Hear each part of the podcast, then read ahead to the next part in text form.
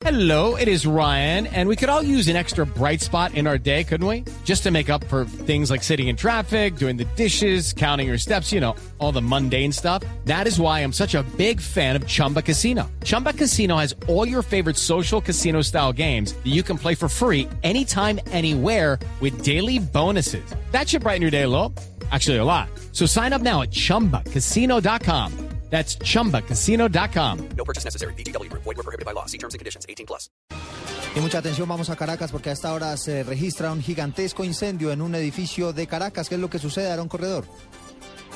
Hola Eduardo, buenas tardes. A esta hora hay un incendio en el edificio Wrangler, que es un edificio de ropa, específicamente de jean, un edificio que queda ubicado sobre la avenida Fuerzas Armadas con la avenida Panteón, donde quedaba la antigua casa Copey. El edificio queda aproximadamente a unas 10 cuadras del Palacio de Miraflores. Ya el incendio, que al parecer ocurrió en el piso de esta empresa, está siendo controlado por las autoridades y no se han reportado ni número de heridos ni víctimas fatales producto de este hecho. En Caracas, Aaron Corredor, Blue Radio. Aaron, antes de que se retire, ¿tiene usted información de que este incendio tenga algo que ver con la crisis política que hay en el vecino país? Por ahora no, lo que han reportado las autoridades no, pero, pero, vuelvo y repito, es un edificio que no es un edificio militar que queda ubicado en la Avenida Fuerzas Armadas, es un edificio de una tienda que estaba dedicado a la producción de ropa, principalmente de jeans.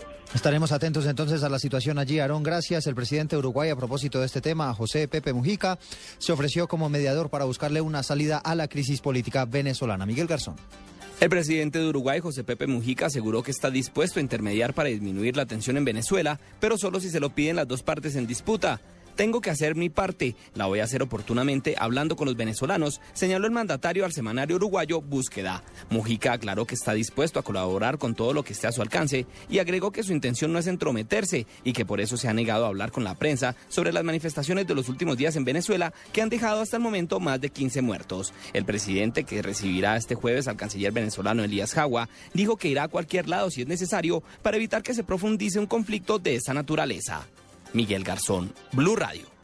Gracias, Miguel. Volvemos a noticias del país porque el ELN reconoció su responsabilidad en el ataque a la caravana de Aida Bella el pasado fin de semana. Dice esta guerrilla que actuaron para defenderse. Natalia Gardiazabal.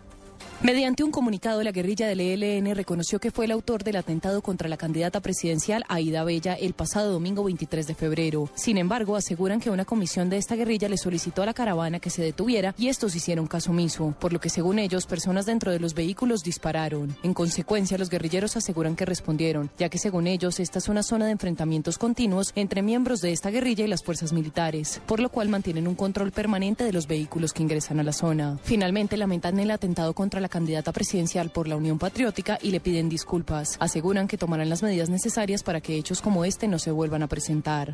Natalia Gardea al Blue Radio. Siguen las alteraciones de orden público en el norte de Antioquia. Tres muertos dejan combates entre el ejército y los urabeños en el municipio de Briseño. Byron García. El hecho ocurrió en el corregimiento Las Auras en los límites con Yarumal. Según el secretario de gobierno de Antioquia, Santiago Londoño, la ofensiva dejó dos miembros de la banda criminal muertos y una baja en el ejército. El resultado del bate son eh, dos eh, miembros de los vaqueros muertos, seis detenidos y un, eh, un, soldado desafortunadamente también murió en, en ese hecho. Durante el operativo también fueron capturados seis integrantes de este grupo delincuencial. En Medellín, Byron García, Blue Radio. La Unión Europea se pronunció en torno a la decisión que adoptó el Parlamento del viejo continente de levantar la exigencia de visas para los colombianos. El reporte con Jenny Navarro. Así es, la Unión Europea dice que la solución encontrada para incluir a Perú y a Colombia en la lista de visados es un buen resultado. Logra el equilibrio correcto entre el deseo de ofrecer viajar sin visado a los colombianos y la necesidad de evitar riesgos migratorios y salvaguardar la seguridad de la Unión Europea. En este sentido, la Comisión se ha comprometido a preparar la evaluación adicional necesaria para Colombia tan pronto como sea posible, dijo Cecilia Malmström, comisaria para Asuntos de Interior de la Unión Europea. Jenny Navarro, Blue Radio. A esta hora hay dificultades de movilidad en el centro de Bogotá por cuenta de una movilización estudiantil. ¿Qué es lo que está pasando, Daniela Morales? Eduardo, buenas tardes. A esta hora más de 350 estudiantes de la Universidad Distrital hacen su ingreso y culminan su recorrido en la sede de, de este centro educativo ubicado en la calle 13 con carrera 32 sentido occidente-oriente. Se reporta un alto flujo vehicular. La policía de tránsito intenta tomar las medidas respectivas. Sin embargo, podemos anunciar que los corredores viales de la carrera 30 y la calle 19 se encuentran habilitados en este momento. Daniela Morales, Blue Radio.